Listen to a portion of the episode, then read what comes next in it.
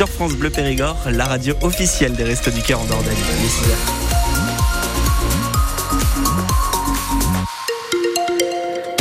Le journal, Emmanuel Clavry. Le ciel gris fait son retour aujourd'hui, Benoît. Oui, exactement, avec le retour des averses aussi pour euh, cet après-midi. 12 degrés pour euh, la maximale. Quel temps il fait chez vous ce matin? Vous nous l'indiquez sur euh, la page Facebook de France Bleu Périgord. On fait un point complet à la fin de ce journal. La France va devenir euh, le premier État du monde à inscrire le droit à l'avortement dans sa constitution. Malgré la réticence de certains sénateurs de droite et du centre, le texte déjà validé par les députés a été adopté hier soir au Sénat sans aucune modification et à une large majorité.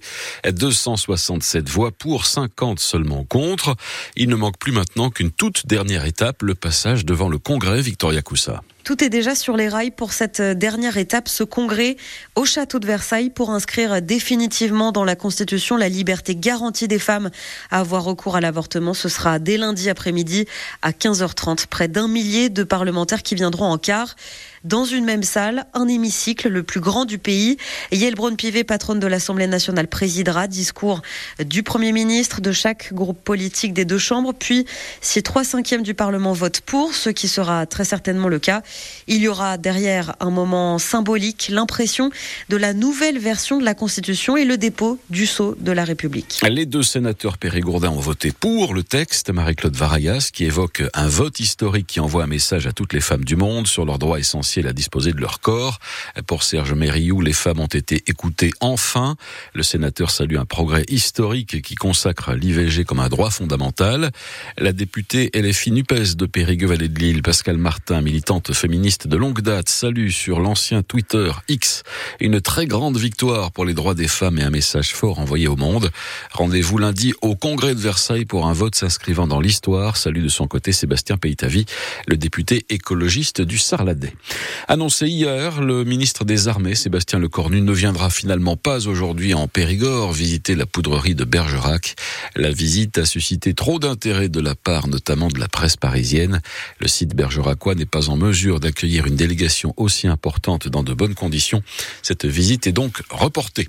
Il voulait tester sa nouvelle Mercedes classe E. Voilà comment un bergeracois a justifié son excès de vitesse aux gendarmes mardi à Saint-Antoine-de-Breuil. Le radar l'a flashé sur la départementale 936 à 217 km heure au lieu des 110 autorisés. Ce conducteur va pouvoir maintenant tester les capacités de sa voiturette sans permis puisqu'il a été retiré. Sa voiture a été confisquée et il devra s'expliquer prochainement devant un tribunal de police. L'appel à la solidarité lancé sur Facebook par une famille d'Aimé dans le Bergeracois a été entendu. Leur petit garçon de 5 ans est lourdement handicapé depuis une opération chirurgicale qui a mal tourné au début de l'année. L'enfant a été admis dans un centre de rééducation éducation à Saint-Trojan sur l'île d'Oléron, mais impossible pour eux de trouver sur place une location proche de l'établissement. Ils ont donc lancé un appel qui a été entendu, Sophia Berada. Début janvier, Simon, 5 ans, subit une opération. Des végétations, rien de très grave. Pourtant, à son réveil, ça se passe mal. Coma, massage cardiaque. Son cerveau est endommagé. Son père, Nicolas. On le porte pour le mettre au fauteuil, mais il tient pas sa tête. Il parle pas. Il a une sonde nasogastrique pour s'alimenter. Pour sa rééducation, le CHU de Bordeaux l'oriente vers l'un des seuls centres pour enfants à Saint-Trojan. Nicolas et sa compagne Lucie cherchent un logement sur Oléron. On a contacté les maires et les offices de tout les campings, les villages vacances, donc les sites internet, les agences, tout.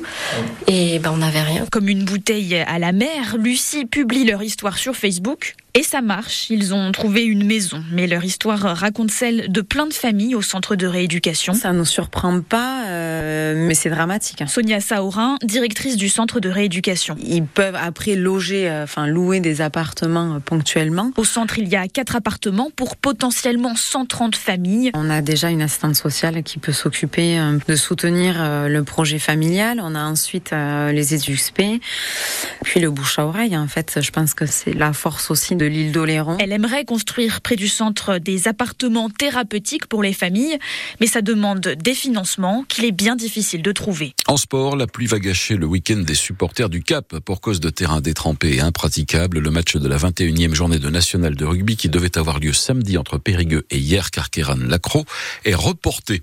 Après Lyon, Valenciennes s'est qualifié hier soir pour les demi-finales de la Coupe de France de football en éliminant Rouen au tir au but 4 à 2. Ce soir, lors du troisième quart de finale, le Puy Foot 43, club de National 2, affronte Rennes, équipe de Ligue 1. En finale de la Ligue des Nations féminines de football, les Françaises sont tombées plus fortes qu'elles. Les Espagnols, championnes du monde, l'ont emporté hier soir 2 à 0. Et puis les Vintage Days, grand rendez-vous qui attire des milliers de passionnés de voitures anciennes, seront bien reportés cette année à cause des JO. Mais on ne sait pas encore à quelle date précise. Les organisateurs avaient annoncé le week-end du 13 au 15 septembre, mais ils ont fait marche arrière. Cela tombe en même temps que le circuit des remparts, événement qui réunit des véhicules de collection à Angoulême.